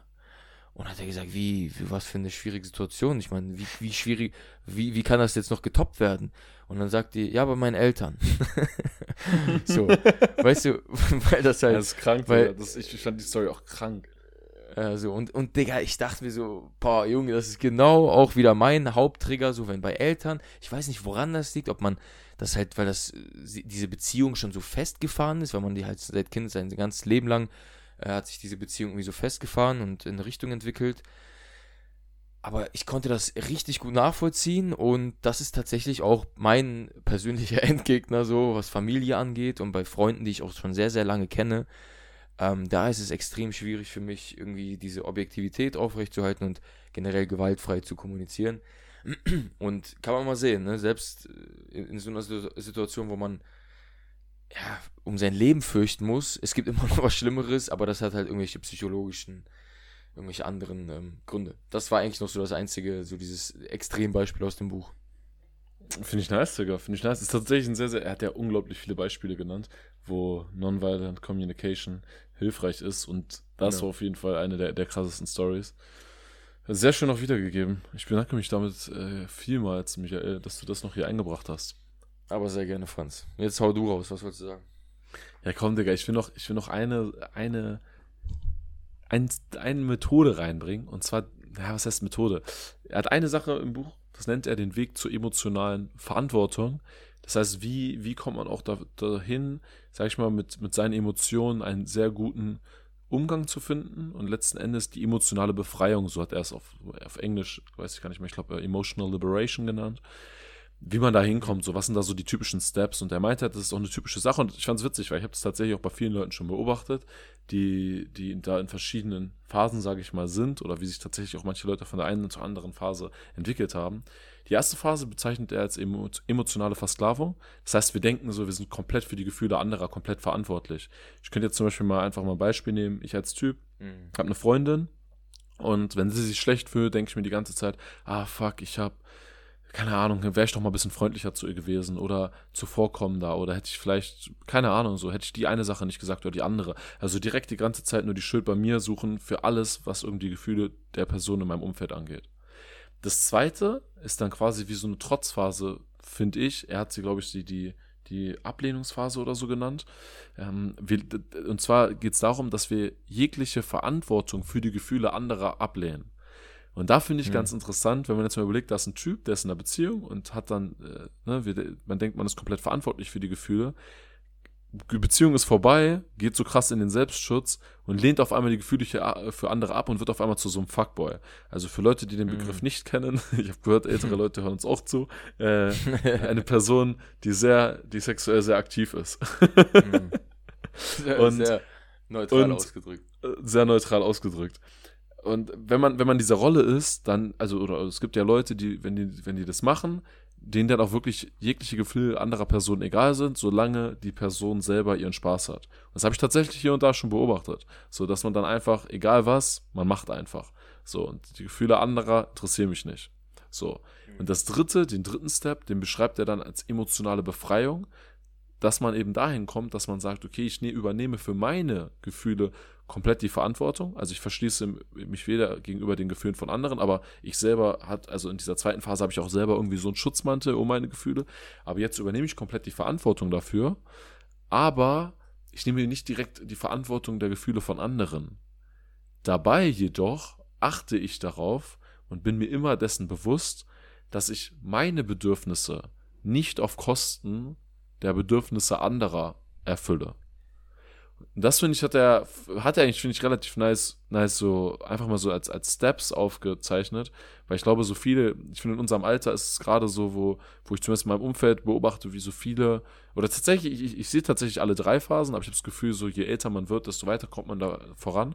Und ich finde, keine Ahnung, vielleicht hört jetzt hier eine Person gerade zu und, äh, oder ich selber war auch immer mal wieder in so einer Phase 2, sage ich mal, ähm, dass man es dann wieder schafft, einfach in diese emotionale Befreiung zu kommen und im besten Fall auch da zu bleiben. Und ich finde einfach dieses Bewusstsein dafür, dieses Bewusstsein von diesen Steps und von dieser Art und Weise, was, was mit Gefühlen in einem selber abgeht oder auch wie man sich dem, dessen verschließt oder auch genauso bezogen auf die Gefühle anderer Personen, finde ich einfach sehr nice, sich das bewusst zu machen. Ich finde, das hilft einfach, um weiterhin oder um überhaupt zur emotionalen Befreiung hinzukommen. Absolut, Digga. Absolut wichtiger Punkt. Danke an der Stelle. Das äh, habe ich, äh, wollte, also wollte ich irgendwann erwähnt haben in der Episode, habe ich jetzt komplett vergessen, deswegen an der Stelle vielen Dank. Extrem. Es hat mir, also hat mir persönlich äh, auch sofort tatsächlich, sofort irgendwie von meiner Attitude, wie ich mit Arbeitskollegen geredet habe oder wie ich mit anderen Leuten, glaube ich, geredet habe, hat es, glaube ich, direkt mhm. bei mir Wirkung gezeigt, weil ich wirklich dieses, ich bin nicht für die Emotionen anderer Leute verantwortlich. Wenn die sich irgendwie gekränkt fühlen, dann äh, können sie es quasi äußern, wenn sie, die, wenn sie in der Lage sind, das zu äußern. Oder, aber ich bin nicht dafür verantwortlich, wenn sie sich schlecht fühlen. Sie können gerne, wir können darüber reden und alles, aber ich kann das ausdrücken, was ich gerne ausdrücken möchte. Natürlich im Rahmen, ne, muss jetzt auch nicht über die Stränge schlagen. Aber das hat sehr, sehr viel äh, bei mir Positives äh, ausgelöst, weil ich vorher auch da viel zu, ne, ich, man, also bei, nach elf Episoden weiß man mittlerweile, dass ich äh, dazu tendiere, Dinge zu überdenken, zu, zu viel nachzudenken über Dinge.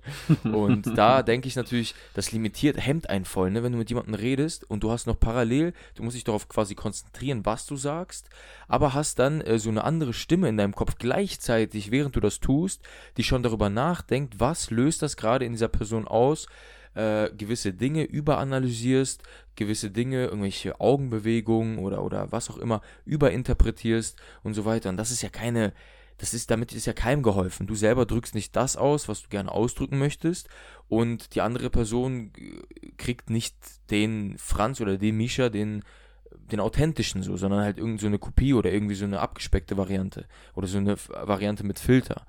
Und das ist, glaube ich, in unserer Gesellschaft generell derzeit sehr, sehr krass, auch durch, durch ähm, ja gut, das würde zu weit gehen, aber es ist auf jeden Fall ein sehr, sehr, sehr, sehr wichtiger Punkt und äh, ja, vielen Dank, dass du den noch genannt hast und um das abzuschließen, dann habe ich inhaltlich nichts mehr zu, hinzuzufügen. Das habe ich jetzt bei meiner Freundesgruppe selber gemerkt. Äh, wir sind, jede Freundesgruppe ist ja, ne, weil man sich kennt, hat man so seine Eigenheiten so. Man beleidigt einen vielleicht auf eine, auf eine, eine Art und Weise, wo man aber halt weiß, dass es jetzt irgendwie lieb gemeint, ist, nicht böse gemeint so. Aber, und ich finde, dass dieser Podcast oder jeder Podcast ist ein perfektes Beispiel dessen, weil äh, das, was wir tun, ist ja gut, wir lösen jetzt keine, keine Konflikte oder sowas, aber selbst wenn wir mal irgendwie zwei verschiedene Meinungen haben sollten, dann legen wir im Endeffekt auch gewaltfreie Kommunikation an den Tag. Wir hören den anderen, wir hören, was der andere sagt. Wir ähm, lassen das erstmal sacken. Wir versuchen das, wenn wir es nicht richtig verstanden haben, nochmal zu hinterfragen. Okay, haben wir das jetzt so richtig verstanden? Ähm, und da sind jetzt keine Gefühle und Bedürfnisse mit dabei, aber man nimmt seine Perspektive und gibt dann quasi seine Meinung. Und, und so entwickelt sich eine richtig, ich finde das immer, zum Beispiel, ich war jetzt am Anfang dieser Episode ein bisschen müde und weil ich jetzt darüber rede und weil das irgendwie auch so ein geiler Flow ist und weil es einfach Spaß macht, auf so eine Art und Weise zu reden, bin ich dann nicht, also bin ich energiegeladener. Wobei, also wohingegen, wenn ich mit meinen Freunden manchmal zu krass auf, auf Kacke haue und dann ein bisschen zu viel irgendwie Faxen mache und so, merke ich, dass das irgendwie irgendwann echt an den Kräften zerrt. Irgendwann hätte ich mhm. einfach gerne so, dass man einfach sagt, Digga, guck mal, alles cool, wir machen unsere Faxen, lass mal jetzt mal ein bisschen chillen, lass mal jetzt über das und das einfach so reden, wie wenn wir jetzt ein Mikro hätten. Wenn, wenn wir das jetzt irgendwie rauspacken, irgendwie raus in den Äther äh, schicken müssten, so und Leute würden das hören, wie würdest du dann reden? Dann würdest du natürlich anders reden und es wäre alles viel, viel gehaltvoller, viel, viel besser. Und das ist, glaube ich, so die, die Essenz auch von, von Kommunikation, was ja auch ausmacht. Man lernt voneinander, man ist ja auch eine Art von Therapie, man spricht seine Gefühle aus und ja ja, das ist so diese Cherry on top, was nicht Cherry on top, gar nicht. Das ist quasi die, die Essenz dessen, diese gewaltfreie Kommunikation. Wenn man sich an diese Sachen hält, dann kriegt man das viel besser hin und das Resultat dessen ist, man fühlt sich selber besser und man bringt viel mehr Mehrwert der Gesellschaft und den Leuten, mit denen man sich umgibt und kann sogar einen Impact, einen positiven Impact ähm, auslösen dann bei denen. Also ich meine, das machen wollen wir ja versuchen. Wenn Leute sich das jetzt anhören und vorher gar keinen Bock hatten auf Bücher oder so und immer noch keinen Bock haben auf Bücher, dann hören sie halt wenigstens das Zeug an, was wir hier gerade von uns geben, was hm. äh, wenigstens an dem Buch angelehnt ist, mit den Ideen einigermaßen gespickt ist. Und wir reden das, wir machen das halt mit einer anderen, mit einem anderen Ansatz, so dass wir halt das irgendwie implementieren in unser Leben und so weiter. Und äh, ja, Mann, das, das war so mein Abschlussding, was ich quasi so für mich aus dem Buch direkt mitgenommen habe und auch direkt gesehen habe. Krass, Alter, das ist, wenn man das so macht, viel, viel nicer. So. Ja, Mann. Digga, einfach period.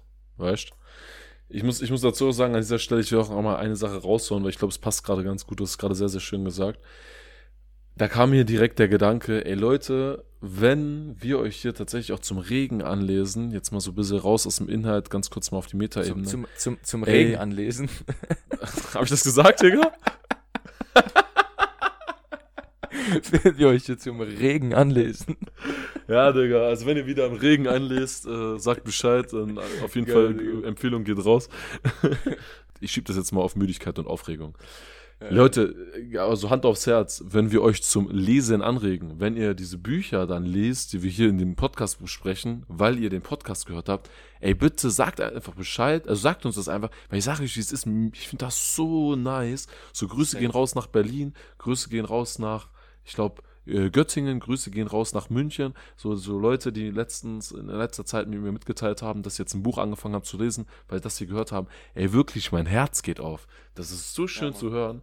Das, das ist ja genauso das Ding. Also wir wollen unterhalten, wir wollen, wir wollen Bücher, äh, wir wollen nicht was über Bücher erzählen und so weiter und so fort. Aber das mitzubekommen, das ist halt so, das ist halt Endlevel, ne? Also vielen, vielen Dank für, äh, an alle, die erstmal die zuhören, aber vor allem auch, die uns dann mitteilen, wenn sie die Bücher lesen und Leute, enjoyt weiterhin. Kleiner Einschub, das, das musste gerade sein bei dem, was du gesagt hast.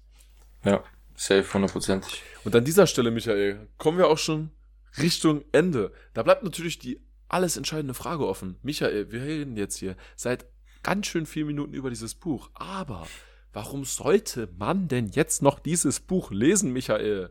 Obwohl man diesen Podcast gehört hat.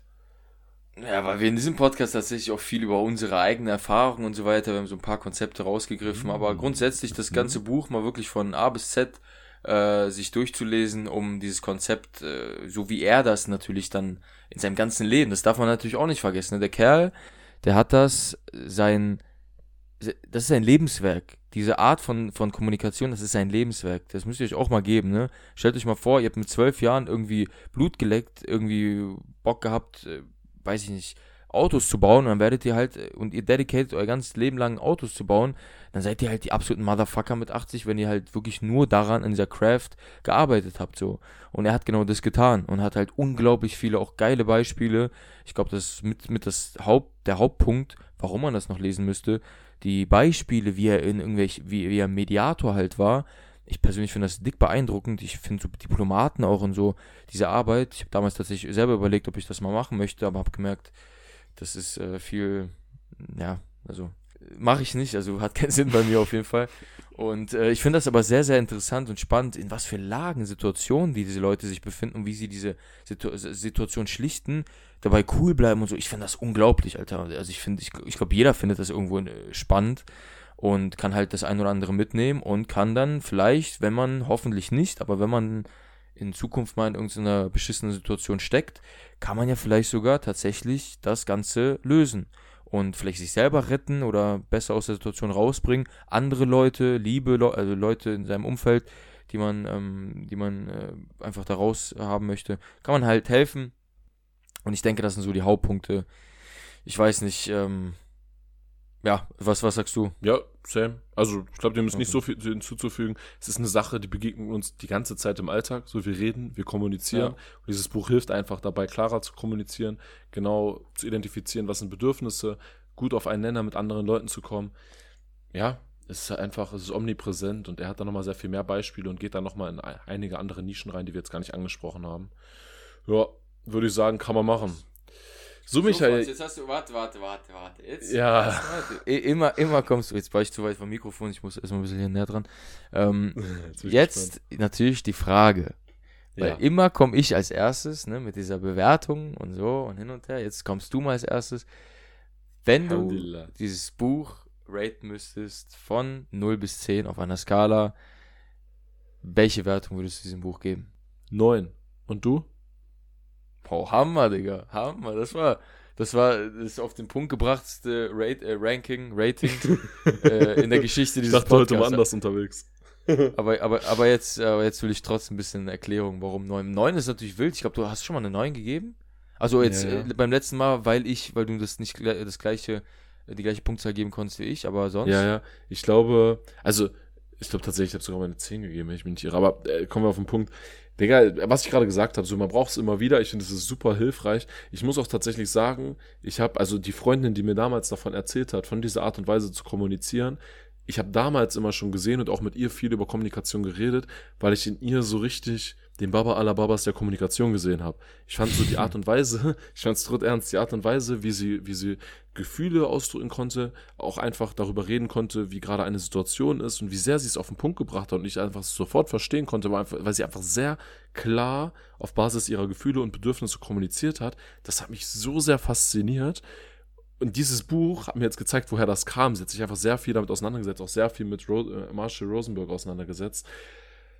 Und ich finde einfach, genau das ist es, was Mensch, die Menschheit einfach mehr braucht. Am Ende des Tages, was er auch als Mediator macht, auch bei der Vermittlung von Konflikten oder bei seinen eigenen Alltagskonflikten, es ist ja nichts anderes, als dass er sehr strikt danach vorgeht, immer wieder auf diese Bedürfnisse und Gefühle zurückzukommen, auf, auf, auf gewisse Dinge einzugehen oder, oder immer wieder nachzuhaken. Er hat ja auch viele dieser Dialoge im Buch von wegen, jo, äh, also wo, wo die eine Person die andere konfrontiert und die andere Person einfach immer nur nachfragt, um herauszufinden, okay, was steckt denn wirklich dahinter?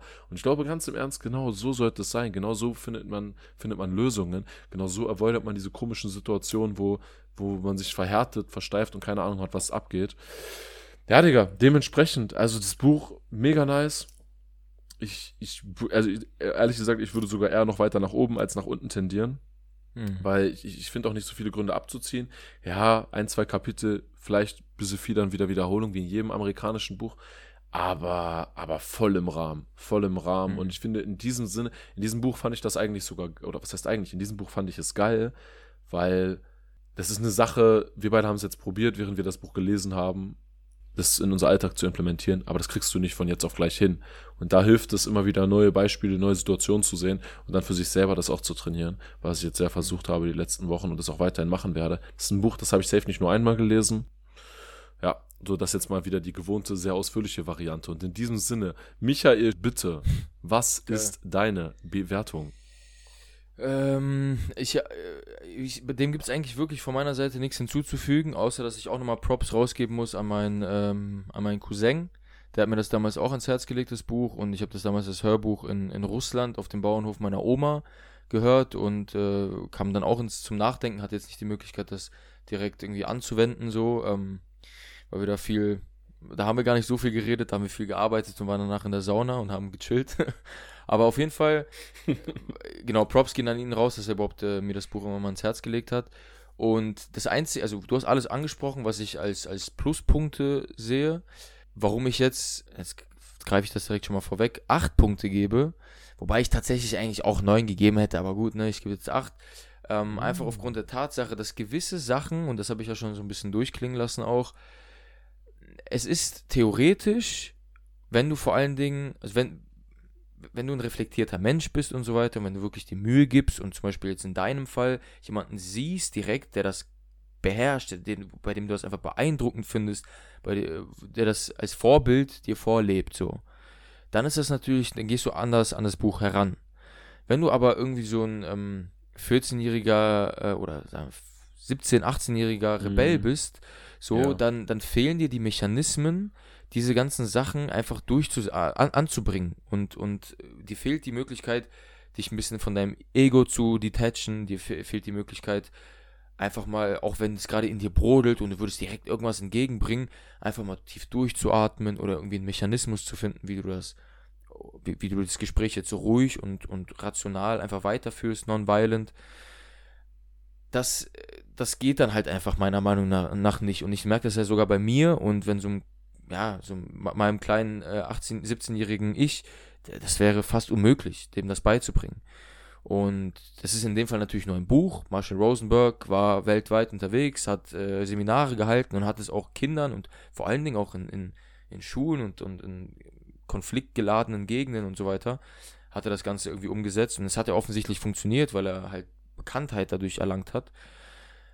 Deswegen, ja, das ist jetzt wirklich nur auf das Buch, aber nicht auf Nonviolent Communication, grundsätzlich auf das Prinzip. Ähm, ist jetzt meine Meinung begründet, deswegen halt 8.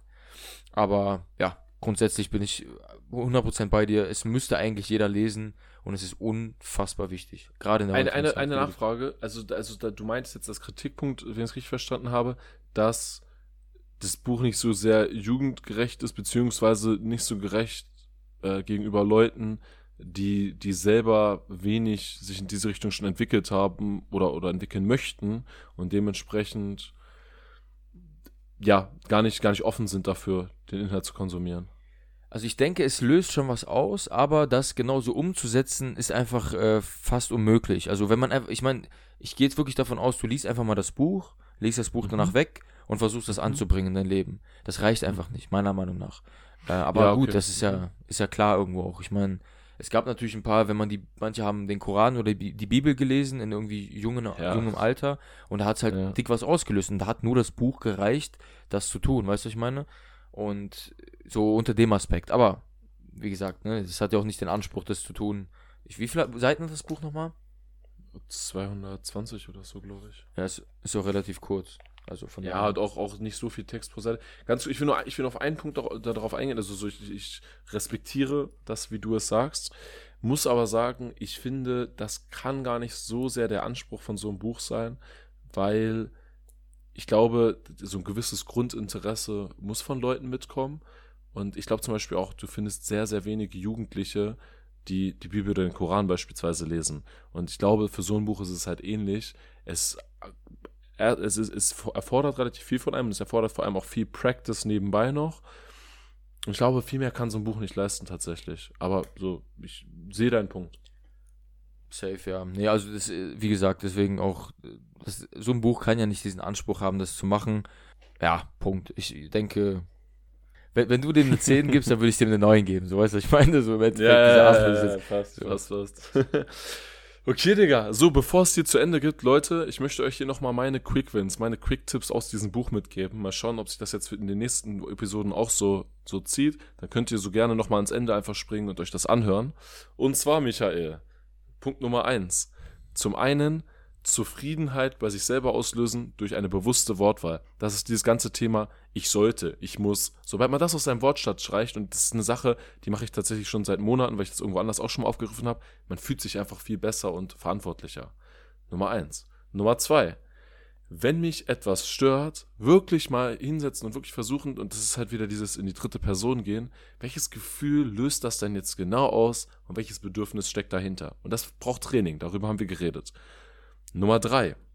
Konflikte können wir vermeiden dadurch, dass wir ganz klar unsere Gefühle kommunizieren. Das heißt nicht, dass ich sage, äh, hör mal auf, äh, wen, äh, arbeite mal weniger. So, das ist, das, dadurch kommunizierst du nichts, aber du kannst sagen, ich fühle mich verletzt, weil ich mir wünsche, mehr Zeit mit dir zu verbringen. Nummer vier. Wünsche immer positiv formulieren. Andere wissen lassen, was wir halt wirklich machen wollen. Das da kann man das gleiche Beispiel wieder machen, sagen. Nicht negieren, bitte arbeite, äh, sei nicht so viel auf der Arbeit, sondern sei mehr bei mir. Nummer fünf. Klar sein, in dem, ja gut, es geht ein bisschen in Punkt 4 auch, äh, habe ich als Beispiel schon drin gehabt, ganz klar sein in dem, was wir sagen. Nicht sagen, das fuckt mich ab, sondern sagen, das stört mich, weil es mich verletzt, dass du weniger Zeit mit mir verbringst.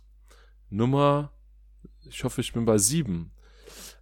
Versuchen zu verstehen, was Menschen brauchen, statt zu schauen, was sie denken oder zu verstehen, was sie denken. Weil Leute sagen viel, was sie denken, aber vielleicht lieber mal schauen, okay, was brauchen sie denn? Und da mal gerne nachhaken. Und schlussendlich und in, für mich tatsächlich in meinem Leben in sehr vielen Situationen absoluter Gamechanger, paraphrasieren. Hilft ganz besonders bei emotionalen Statements, wenn dir jemand etwas ins Gesicht sagt, einfach mal wiederholen, hey, ich habe gerade verstanden, dass du das und das gesagt hast und äh, so habe ich das richtig verstanden oder, oder in welche Richtung geht das. So, meine Damen und Herren, das wollte ich nochmal raushauen. Ich hoffe, das war hilfreich und nicht zu verwirrend. Michael, es hat mir sehr, sehr viel Freude mit dir bereitet. Und Leute, egal wo ihr seid, ich wünsche euch einen wunderschönen guten Morgen, guten Mittag oder auch guten Abend. Vielen, vielen Dank, dass ihr bis zum Ende dran geblieben seid. Ich küsse euer Herz und wünsche euch eine derartige Zeit. Leute, macht's gut. Ich bin raus. Ciao, ciao. Und immer schön gewaltfrei kommunizieren, Leute. Nicht vergessen. Die Quick-Tipps von Franz, der mich jetzt gerade richtig schön aus dem Hocker gehauen hier, ne? Habe ich nicht mit gerechnet. Deswegen äh, an alle jetzt nochmal als Reminder. Und äh, ja, in der am Ende bleibt mir nichts anderes zu sagen, als immer schön gewaltfrei kommunizieren, Leute. Bis zur nächsten Episode. Wir sind raus. Ciao, ciao.